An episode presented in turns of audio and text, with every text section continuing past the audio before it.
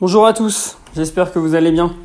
On se retrouve du coup aujourd'hui pour le sixième podcast. Euh, comme d'habitude, je vais essayer de répondre à un maximum de questions pour aider bah, du coup un maximum de gens. J'espère que je pourrai traiter toutes les questions que j'ai eues. C'est vrai que cette fois j'en ai eu énormément. Donc euh, voilà, je vais essayer de faire du mieux possible. Et puis de toute façon, si j'ai pas le temps de tout traiter, ce sera traité dans le prochain podcast. Sachant que j'ai encore des questions que l'on m'avait posées la semaine dernière. Avant de commencer, je vais aussi remercier les personnes qui m'ont soutenu sur Patreon euh, et les personnes qui m'ont fait des retours aussi euh, sur Instagram ou dans les commentaires sur, euh, sur mes différentes plateformes, donc SoundCloud, Apple Podcasts, YouTube et depuis très peu là Spotify. Donc voilà, j'essaye quand même de, de fournir quelque chose de qualité et quand, quand j'ai des retours positifs, bah, ça, fait toujours, ça fait toujours plaisir, donc merci à vous. Bon, euh, comme d'habitude, on va commencer par euh, les questions et on finira pour, comme la semaine dernière, par parler rapidement de, ma semaine, comment, comment celle-ci s'est passée.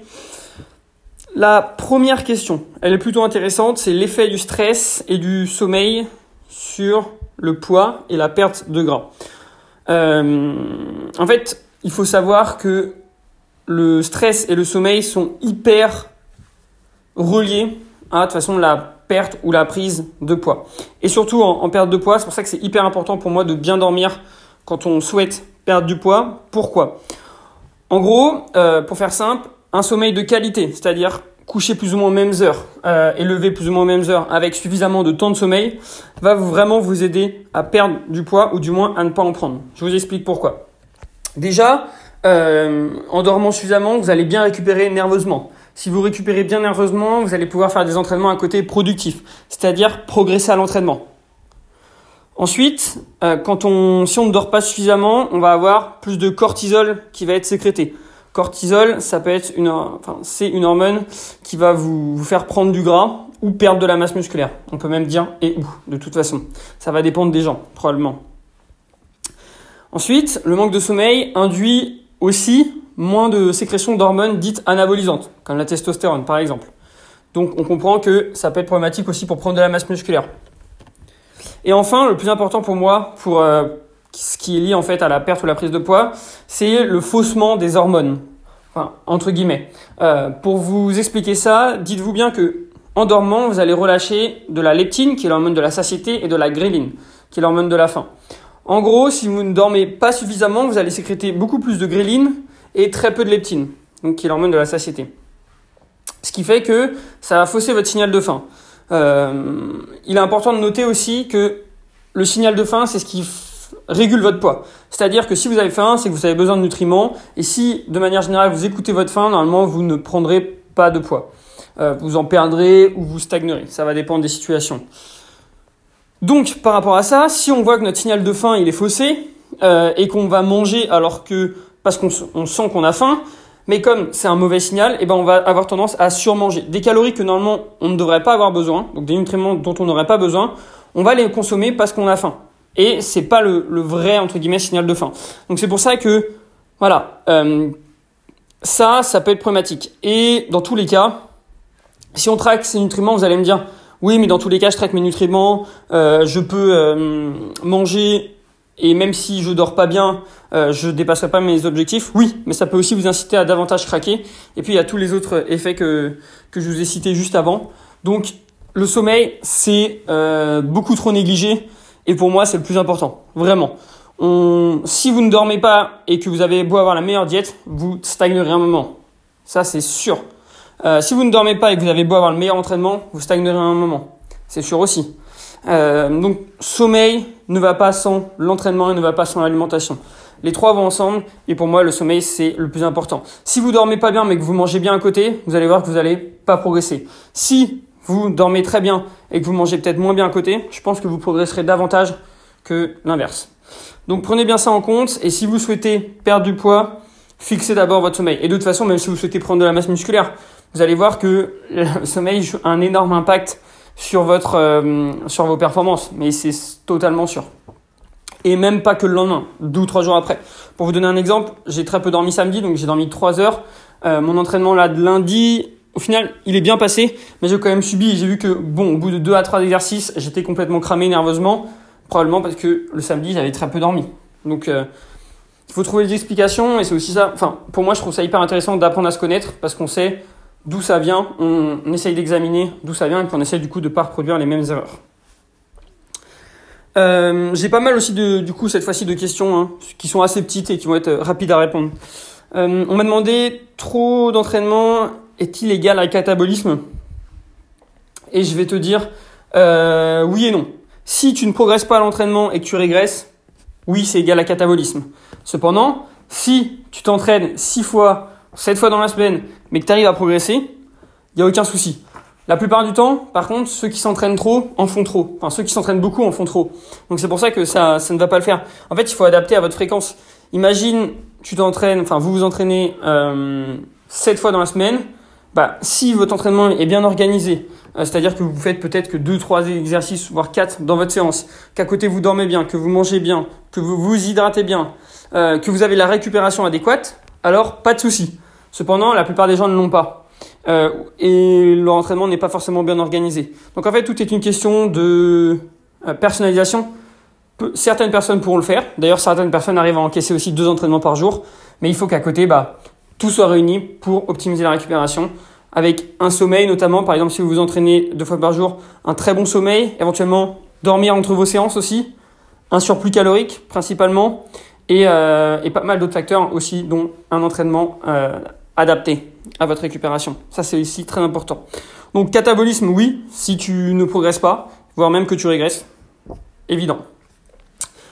Euh, on m'a demandé aussi comment sortir de l'hyperphagie. Alors je ne vais pas y répondre euh, de manière euh, détaillée cette fois-ci parce que j'en ai déjà parlé. Mais pour faire simple, pour sortir de l'hyperphagie, c'est remonter ses calories et se faire suivre. Déjà commencer à régler ses crises d'hyperphagie avant de chercher à perdre du poids par exemple, parce que c'est souvent ce qu'on voit. Remonter ses calories progressivement, éventuellement perdre du gras en remontant ses calories. Se concentrer sur la progression à l'entraînement, ce qui est important. Et une fois que tout ça est réglé, que vous êtes fixé, et éventuellement que vous êtes suivi par quelqu'un, là vous pouvez euh, partir sur une perte de, de, gras sans vos crises. Mais faites-vous suivre et remontez obligatoirement vos, crises euh, vos calories. Les crises d'hyperphagie doivent être traitées avant tout objectif.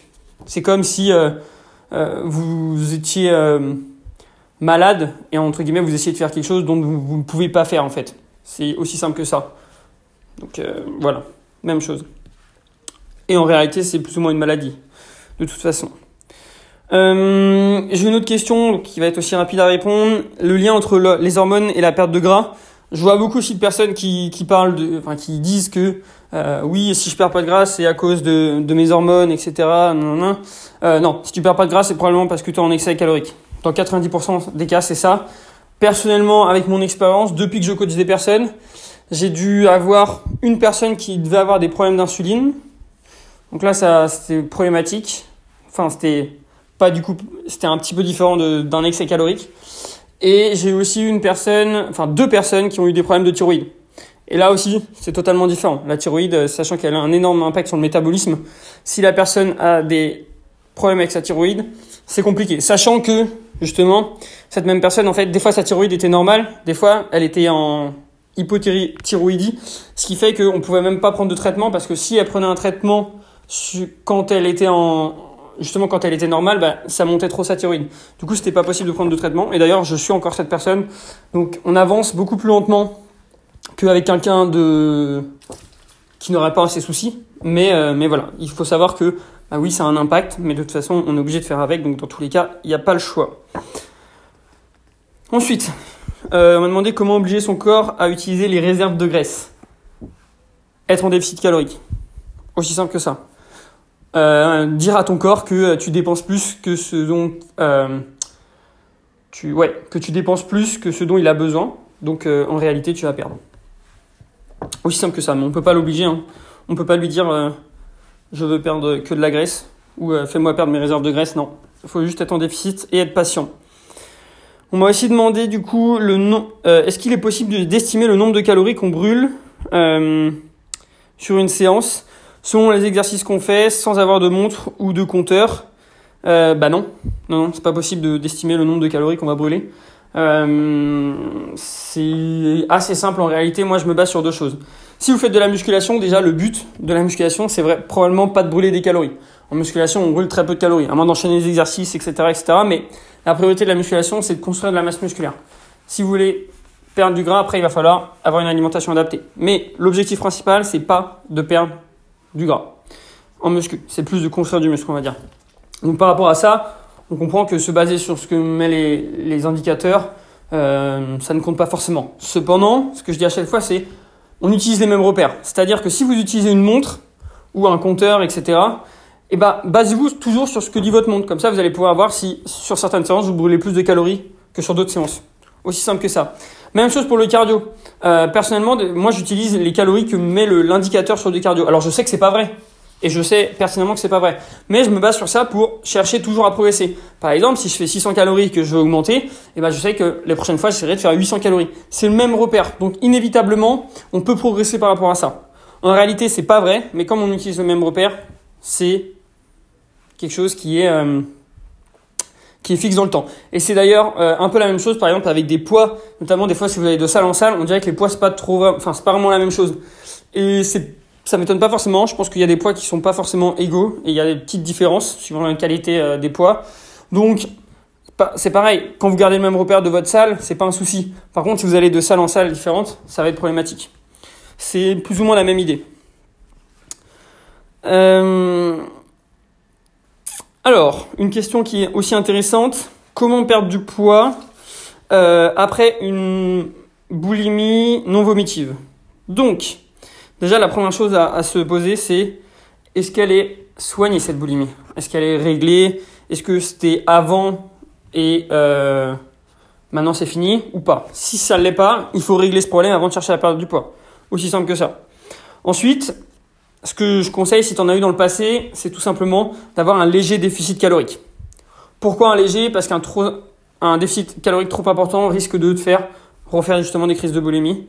Donc euh, voilà, léger déficit calorique et en utilisant une diète flexible principalement, en essayant de s'accorder des petits plaisirs au cours de ta semaine pour ne pas être trop frustré et craquer.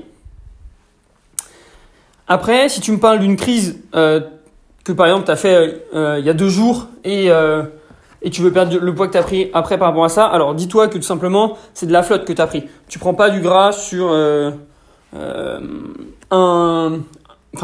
une journée où tu vas manger n'importe quoi.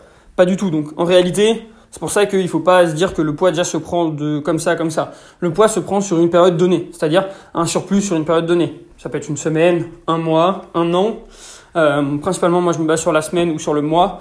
Mais voilà, on ne prend pas du poids sur un jour. Et de toute façon, dites-vous bien que environ 1 kg de gras gagné, ce serait 9000 calories de surplus. Déjà, il faudrait que tu arrives à manger 9000 calories sur une journée, ce qui est énorme. Et en plus, euh, il faudrait que tu aies une maintenance à zéro pour ça sachant qu'on n'a pas une maintenance à zéro. Et euh, donc toi non plus. Hein. Et ce, tu n'as probablement pas mangé 9000 calories. De plus, il faut savoir que bon, plus on mange, plus aussi on va brûler des calories via la digestion. Donc en réalité, tu n'as même pas 9000 calories de surplus parce que tu vas brûler aussi davantage. Donc voilà, euh, tout ça pour te dire que t'inquiète pas, si ça vous arrive, hein, que ce soit toi ou quelqu'un d'autre, euh, vous ne prendrez pas de poids sur une journée, une crise, etc. Et ça, c'est vraiment quelque chose qui est important. Il faut relativiser. Vous avez fait une crise euh, d'hyperphagie, bon, boulimie, c'est la même chose. Euh, remettez-vous sur votre diète le lendemain. Ne culpabilisez pas. Et surtout, essayez de comprendre pourquoi vous avez cette crise. Souvent, euh, comme je vous l'ai dit précédemment, c'est un, un, problème de frustration. Donc les personnes sont trop frustrées et il faut inévitablement monter les calories. Comme je vous l'ai dit, on privilégie le fait de régler ces problèmes avant d'atteindre notre objectif, par exemple la perte de poids. Et ensuite, euh, mince, je sais plus ce que je voulais dire. Donc c'était une période de, trop de restrictions. Mm Bon, mais tant pis, je, je, ne sais plus, je me suis perdu dans mes explications. Mais euh, dans tous les cas, voilà, si vous avez ces, ces soucis-là, il faut régler ça en amont. Et avant de penser à, quoi que ce soit, euh, perdre du poids ou pas, il faut inévitablement régler ces soucis. Donc voilà, ça c'était pour les crises d'hyperphagie ou boulimie. De toute façon, ce sont des questions qui reviennent assez régulièrement. Il euh, n'y a pas forcément de secret, hein, comme je vous l'ai déjà dit. Il faut se, se faire aider dans la plupart des cas. Et se faire éduquer aussi sur euh, la nutrition, qu'il n'y a pas de bons ou de mauvais aliments, sur probablement que des meilleurs, enfin des mauvaises quantités, etc., etc. Ensuite, une autre question d'une de mes élèves, donc Margot. Euh, comment faire une mini-cut? Alors je vais te décevoir Margot, mais les mini-cuts c'est plus fait pour les hommes que pour les femmes.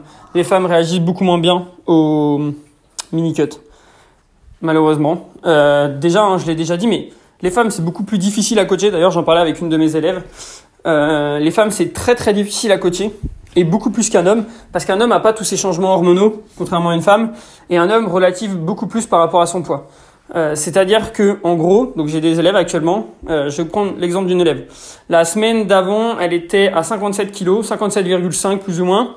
Puis, pendant une semaine, elle a eu un poids à 58, même 58,5, truc comme ça. Et le lundi d'après, donc la semaine encore suivante, elle, est, elle a même eu un poids à 58,8.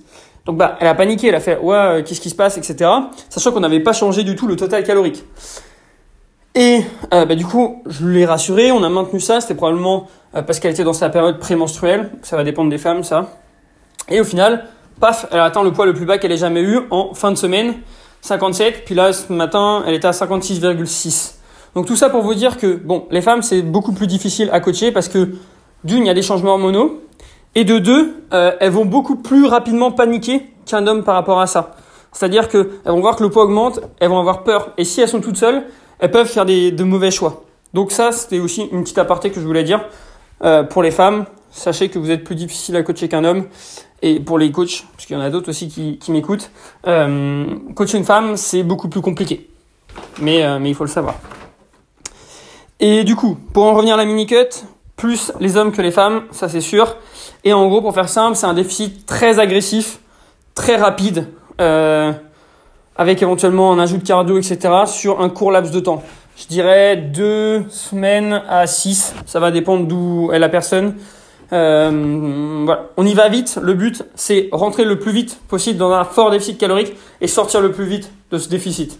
Pourquoi? Pour repartir du coup sur la prise de masse musculaire euh, et ne pas perdre de temps. Si ça va vite, probablement qu'on on, perdra pas trop de performance. Donc c'est pour ça que, que ça fonctionne comme ça. J'ai une autre question qui est hyper intéressante, c'est qu'est-ce que je pense de la musculation quand on s'y met sur le tard? L'âge a-t-il un impact sur les performances? Alors, la musculation quand on s'y met sur le tard, eh ben moi je pense que c'est une bonne chose parce que c'est mieux que de ne pas s'y mettre et que de ne rien faire, ça c'est sûr. Vaut mieux faire quelque chose euh, plus tard que de ne jamais euh, jamais le faire tout simplement. Euh, cependant, c'est moins optimal que quand on commence quand on est jeune. En effet, on bénéficie beaucoup plus du pic entre guillemets de testostérone, du pic hormonal quand on est jeune que quand on est vieux. On a déjà la testostérone qui a commencé à redescendre. Donc c'est pour ça que oui, ça n'est pas du tout optimal. Mais bon, il vaut mieux ça que rien, ça c'est sûr. Euh, et d'ailleurs, par rapport à ça, on le voit bien, hein, les sportifs de haut niveau commencent toujours hyper jeunes. On voit les gymnastes, euh, ils ont souvent commencé hyper jeunes quand ils sont à un très bon niveau. Donc c'est pas forcément étonnant et du coup le, raisonnement se tient. Euh, par rapport aux, performances, oui, là j'ai un impact sur les performances. Alors en fait ça va dépendre. De ce qu'il en ressort, il me semble, hein, par rapport aux études, plus on monte en âge, plus on devient fort, mais jusqu'à un certain moment. En gros, euh, vers 20 ans et tout, on est moins fort probablement que vers 30 ans, parce que notre système nerveux se développe. Et donc c'est pas étonnant de voir justement que les meilleurs powerlifters ou les meilleurs strongman ou, ou les hommes les plus forts de façon du monde ont environ 30 ans, la trentaine, euh, parce que on devient de plus en plus fort avec le temps. Cependant, à partir d'un certain moment, ça fait l'inverse. Euh, on devient trop vieux et là les performances descendent. Pourquoi? Parce que on a une chute au niveau des hormones, notamment de la testostérone. On a des articulations aussi beaucoup trop, enfin beaucoup plus faibles, et donc il y a plus de risque de se blesser. Et puis, euh, on perd aussi un petit peu de masse musculaire avec le temps. Donc, inévitablement, tout ça fait que à partir d'un moment, on perd euh, du muscle et c'est beaucoup plus difficile. Après, si vous commencez la musculation et que vous avez genre 40, 45 ans, vous n'aurez probablement jamais le physique d'une personne qui commence et qui aura 20, 20 ans par exemple. Jamais, impossible. Euh, parce que vous serez jamais aussi forte et que c'est un petit peu tard pour commencer. Mais bon, euh, ça ne vous empêchera pas d'avoir un physique mieux que 99% des gens de votre âge. Donc mon meilleur conseil, c'est oui, allez-y et ne vous prenez pas du tout la tête par rapport à ça. La musculation, c'est une très bonne pratique et ça permet aussi de justement de lutter contre l'ostéoporose et euh, d'avoir des d'être en forme jusqu'à la fin de, sa vie, tout simplement. on m'a aussi du coup demandé une autre question compter les calories. Est-ce que ça peut amener à un risque d'orthorexie? Alors, pour faire ça, je vais vite faire résumer, résumer ce qu'est l'orthorexie. En gros, euh, l'orthorexie, c'est le fait d'avoir une obsession pour la nourriture saine et de systématiquement rejeter des aliments qui seraient perçus comme malsains. Euh, et moi, ce que je vais vous répondre par rapport à ça, c'est non. Au contraire, vraiment. Euh, le fait de compter ses calories, va vous permettre de ne pas devenir orthorexique. Alors ça va dépendre. Si vous êtes sur une diète fixe, pardon, il y a de grandes chances que oui, vous en développez. Cependant, euh, si vous êtes sur une diète flexible et que vous êtes éduqué, bah pas du tout, justement, vraiment pas. Pourquoi? Parce qu'une diète flexible va vraiment vous apprendre qu'il n'y a pas de bons ou de mauvais aliments. Elle va vraiment vous apprendre qu'il y a surtout de mauvaises quantités en fonction du moment où vous allez être. Euh, et aussi en fonction des individus et de votre objectif. Mais en réalité, compter ses calories via une application, notamment en utilisant une diète flexible, va vous empêcher pour moi d'avoir euh, ces soucis. C'est personnellement ce que je vois parce que dans le passé, comme beaucoup de monde, j'ai un peu été un, un, bro euh, à manger riz, poulet, euh, brocoli à tous les repas, euh, matin, collation, soir. Et ça, pour moi, c'est de l'orthorexie. C'est-à-dire que à chaque fois, je, si je disais que je mangeais un M&M's, oula, euh, même un carré de chocolat, là, c'est un aliment malsain, je vais grossir. Pas du tout, pas du tout. Et le fait d'apprendre à calculer mes macros, du fait d'apprendre, enfin, à m'éduquer sur la nutrition, à comprendre que c'est pas parce qu'on mange un carré de chocolat que c'est très grave. Et bah, au final, ça m'a permis de avoir une meilleure relation avec la nourriture. Aujourd'hui, bah, je sais que le fait de compter mes calories, déjà, me rassure euh, parce que je sais que je reste dans mon objectif et donc même en mangeant des aliments pas sains, je grossirai pas. Mais aussi, ça me permet de comprendre, euh, enfin, ça m'a permis de comprendre qu'il n'y a pas de, bons ou de mauvais aliments et qu'on peut manger de tout. La clé, c'est juste d'être raisonnable et de faire attention aux quantités. Euh, une autre question, bon, on m'a demandé de depuis quand, euh, enfin depuis quel âge j'ai commencé la musculation? Ah, c'est assez compliqué de, le dire, je sais même pas personnellement. Je sais que j'ai commencé à m'inscrire en salle dès 16 ans, mais au début je faisais que du cardio. Euh, je courais 3 fois 10 km plus ou moins par semaine. Puis après, j'ai dû faire une séance de muscu par semaine. Euh, sérieusement, je dirais que ça doit faire 5, euh, 5 ans, peut-être? 4-5 ans. Ouais, voilà. Euh, bon, bah, je suis encore un petit jeune hein, dans la musculation. Euh, j'ai encore le temps et quand je serai à 10 ans, je serai, je serai content. Déjà, 10 ans d'inscription en salle, ce sera à 26 ans, donc dans 3-4 ans. Et, euh, là, je serais content par rapport à ça. pour l'instant, j'y suis pas encore. J'ai fait la moitié, on va dire. Euh, Faut-il réguler ses calories en prise de masse? Oui, bien sûr. Comme en période de déficit, c'est moins grave de ne pas les réguler, mais je vous conseille de le faire quand même.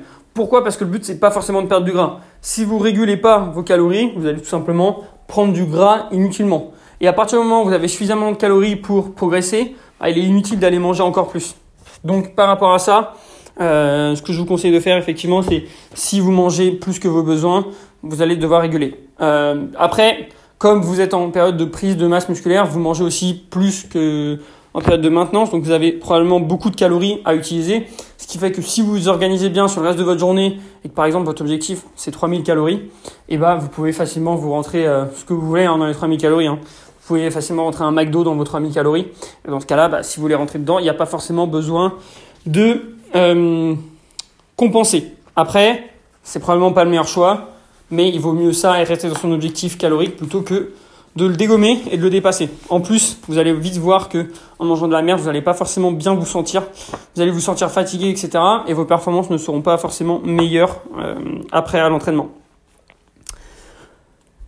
Les courbatures, c'est une bonne ou une mauvaise chose? Alors j'ai fait un post sur ça il y a pas longtemps sur mon Instagram pour savoir si c'était une bonne ou une mauvaise chose.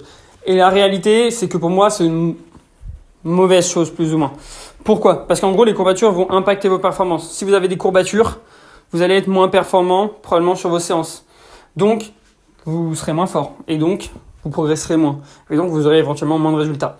Euh, après, il faut savoir que les courbatures, souvent, on en a seulement pendant les deux à trois premières semaines d'un nouveau programme. Les courbatures vont être là, en fait, si vous faites subir à votre corps un stress différent de ce que vous lui faites subir d'habitude. Notamment, souvent, d'ailleurs, une tension d'étirement différente. C'est ce qui emmène le plus de courbatures. Donc, à partir du moment où vous êtes sur un programme et que vous êtes dessus depuis deux, trois semaines, normalement, vous auriez pas, vous allez avoir de moins en moins de courbatures et donc ça va vous permettre aussi de, progresser de plus en plus. La chose qui est intéressante avec la courbature, c'est qu'elle va vraiment vous permettre de voir si vous ciblez bien votre muscle. Par exemple, vous faites un entraînement pectoraux, vous entraînez, etc., etc., et le lendemain, oula, vous avez zéro courbature sur les pectoraux, mais tout sur les épaules et sur les bras. Bon, qu'est-ce que ça montre? Ça montre que vous ne savez pas vous placer sur vos exercices de pectoraux et vous ne savez pas recruter vos pectoraux. Donc ça, c'est un bon indicateur pour moi au niveau des courbatures. Ça va vous permettre de voir si, bah, oui ou non, vous arrivez bien à cibler vos muscles, donc notamment souvent les pectoraux et le dos qui sont plus compliqués. Et si c'est le cas, euh, si vous n'en avez pas, il faut revoir votre entraînement, revoir votre placement aussi. Et voilà. Donc les courbatures, on va dire que ce n'est pas positif, mais ça peut l'être dans certaines situations comme ce que je viens de vous dire. Est-ce que le repas pré-training est-il obligatoire? Non, il n'y a rien d'obligatoire, mais c'est conseillé. Euh, après, ça dépend quand pré-training. Ça peut être euh, pré-training euh, une heure et demie avant, ça peut être pré-training une demi-heure avant, ça va dépendre. Pour moi, de ce que j'ai vu et ce qui marchait le, le plus sur moi, c'est un pré-training une heure et demie à deux heures avant mon entraînement. Avec un gros repas, mon plus gros repas de la journée, et suffisamment de temps pour le digérer. Pour vous dire ce que, ce que je prends, pour moi, c'est probablement le meilleur pré-training qui, qui, peut exister. Alors bon, c'est mon avis personnel, hein, mais, euh, mais chacun va être différent. Alors moi, je me fais un porridge avec du cacao et des fruits rouges surgelés. Je vous explique pourquoi. En gros, je mets de l'avoine, donc ça va m'apporter des glucides à un index plutôt modéré. Sachant que je m'entraîne longtemps avant, c'est plutôt intéressant. Des fruits rouges, pareil, pas mal de fibres, euh, et du coup ça réduit un petit peu le, temps de digestion. Ensuite, du cacao. Euh, du cacao sans sucre, donc c'est quasiment que des lipides et un petit peu de protéines. Du coup, là aussi, ça réduit euh, le temps de digestion puisqu'il y a des lipides. Donc 5-10 grammes de lipides maximum dans mon pré-entraînement, hein, personnellement. Euh, par rapport à ça, je rajoute aussi de la whey. Pourquoi? Pour avoir une source de protéines, tout simplement. Sachant qu'après, à côté, j'ai des lipides et tout, la, la, glycémie ne monte pas trop. je rajoute aussi bah, du coup de l'eau dans mon porridge, donc ça me permet d'être hydraté. Je rajoute du sel et voilà. Pourquoi du sel? Euh, Parce que ça me permet de euh, d'avoir plus de congestion après pendant mes entraînements. Et comme on transpire quand on est à la salle, on perd des électrolytes. Donc euh, il faut compenser. Donc quand on est sportif, le sel c'est pas forcément une mauvaise chose. Hein. Si vous êtes sédentaire, etc. Oui. Après personnellement, je consomme très peu d'aliments en conserve ou trucs comme ça ou des aliments industriels, donc je consomme pas beaucoup de sel. Et le seul sel que j'ai, c'est celui que je rajoute dans mon alimentation, tout simplement. Donc, en gros, pour faire simple, j'ai des glucides à un index glycémique modéré, fruits, un peu de lipides, de l'eau pour m'hydrater et du sel. Euh, et après ça, une heure avant mon entraînement, plus ou moins, je prends un café. Ça, je trouve que c'est le meilleur timing pour moi pour, euh, pour, euh, pour bénéficier des bénéfices euh, du café. Et des fois de la caféine en pré, euh, juste avant ma séance, en gélule et de la maltodextrine pendant mon entraînement, c'est-à-dire des sucres. Mais après, voilà, si vous vous entraînez alors que vous avez le vide, le ventre vide, parce que vous avez mangé qu'à midi, voilà, si c'est ce que vous préférez, d'accord, mais je pense que pour une question de performance, c'est probablement pas la meilleure des choses. Voilà. Après, est-ce que c'est vraiment important? C'est comme je dis à chaque fois, il vaut mieux faire les choses, quelque chose qui vous convient, même si c'est pas optimal, plutôt que quelque chose qui est optimal mais qui ne vous convient pas. C'est toujours la même histoire. Hum, Penses-tu que le sport peut aider les gens qui sont stressés, qui sont angoissés? Bien sûr, évidemment. Euh, Moi-même, je suis quelqu'un de très stressé, et les personnes qui, qui me suivent le savent, euh, enfin que je connais plutôt le savent. Je suis quelqu'un de très stressé, je pense toujours à, à, faire des trucs, justement. Dès que j'ai une idée, je dois la noter, je note tout ce que je dois faire etc. Donc je suis quelqu'un d'assez stressé, mais après je pense que c'est aussi parce que je suis quelqu'un de très rigoureux, très organisé et que tout simplement je veux faire les choses du mieux possible, être le meilleur. Donc par rapport à ça, euh, c'est vrai que le sport pour moi m'aide, je pense, à évacuer. Et c'est pour ça que d'ailleurs, ce que je conseille fortement aux personnes qui sont stressées, etc., c'est de faire du sport, oui, mais de vraiment vous couper pendant cette période. Ok? Euh, Et d'ailleurs, ce qui peut être intéressant, c'est de vous faire ce sport entre la fin de votre travail et chez vous. Pourquoi? Parce que ce, cette phase où vous n'allez pas être euh, chez vous, ça va vous couper de votre travail, ça va vous faire déstresser. Comme ça, vous allez vraiment euh, séparer le stress qui est au travail de chez vous. Et souvent, ce que je vois, c'est que c'est plutôt intéressant. Alors, je sais que c'est pas possible pour tout le monde, mais c'est probablement la meilleure des choses selon moi, parce que si vous êtes stressé au travail, que vous rentrez chez vous, ça va pas être hyper bien. Vous n'allez pas être dans votre petit cocon, alors que après la salle avec les endorphines et tout, normalement le stress euh, devrait aller mieux. Euh, et comme je reviens sur ce que je vous disais pour le, le, stress, essayez vraiment de vous couper quand vous êtes à la salle, c'est-à-dire mettez votre téléphone en mode avion ou ne prenez même pas votre téléphone et éventuellement mettez de la musique si ça vous aide à euh, être concentré. Pensez à rien d'autre, à votre entraînement, à faire ce que vous avez à faire, progresser, etc. Et voilà, je pense que c'est la meilleure des choses à faire si vous êtes stressé de base. Euh, personnellement, je me mets en mode avion sur mes 4-5 premiers exercices. Donc, ouais, les 4, 3-4, on va dire. Là où je dois être le plus concentré. Et après, sur la fin, ça m'arrive d'aller sur mon téléphone. Euh, parce que, entre guillemets, j'ai fait le taf. J'ai fait les performances que je voulais faire. Et voilà. Bon, euh, bah, j'ai répondu à toutes les questions en fait. Bon, il m'en reste une que je finirai euh, la semaine prochaine. Euh, par rapport à, à, ma semaine à moi, donc je vais pas avoir grand chose à, dire. Euh, une semaine qui s'est passée euh, très bien. J'ai repris euh, l'intuitive eating, bon ça fait déjà deux semaines, c'est-à-dire que je ne compte plus mes, macros actuellement. comme je cherche pas forcément à perdre du gras, je suis dans une phase on va dire de stabilisation. voilà, je sais qu'en faisant ça, ça, mon poids se stabilise, voire même des fois j'en perds un petit peu. Ça me permet de pas forcément me prendre la tête.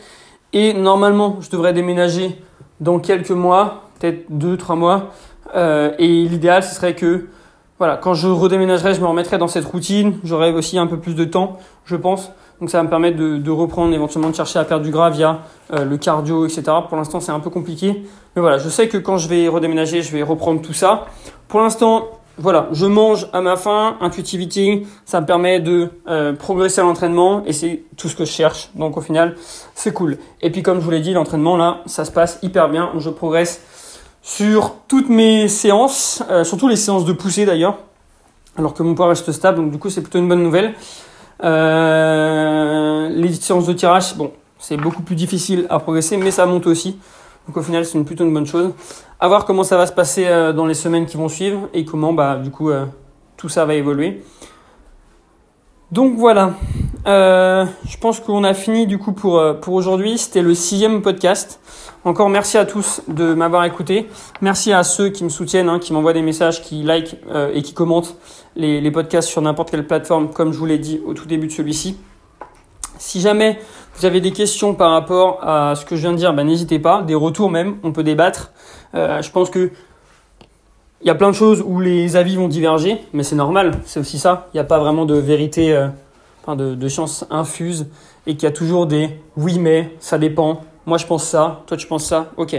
Euh, mais voilà, je suis ouvert au débat, et c'est toujours cool de débattre avec, euh, avec d'autres personnes. Si vous avez aimé ce podcast, n'hésitez pas aussi à éventuellement bah, faire comme les autres, commenter, etc. C'est vraiment ça qui m'encourage à continuer et qui me permet d'avoir plus de visibilité. N'oubliez pas aussi que j'ai un Patreon euh, pour ceux qui le souhaitent, c'est-à-dire une plateforme plus ou moins de dons. Euh, merci à ceux qui l'ont déjà fait et merci à ceux qui le feront. Voilà, bah, je vous souhaite à tous et à toutes une très bonne journée et puis du coup je vous dis à la semaine prochaine. Salut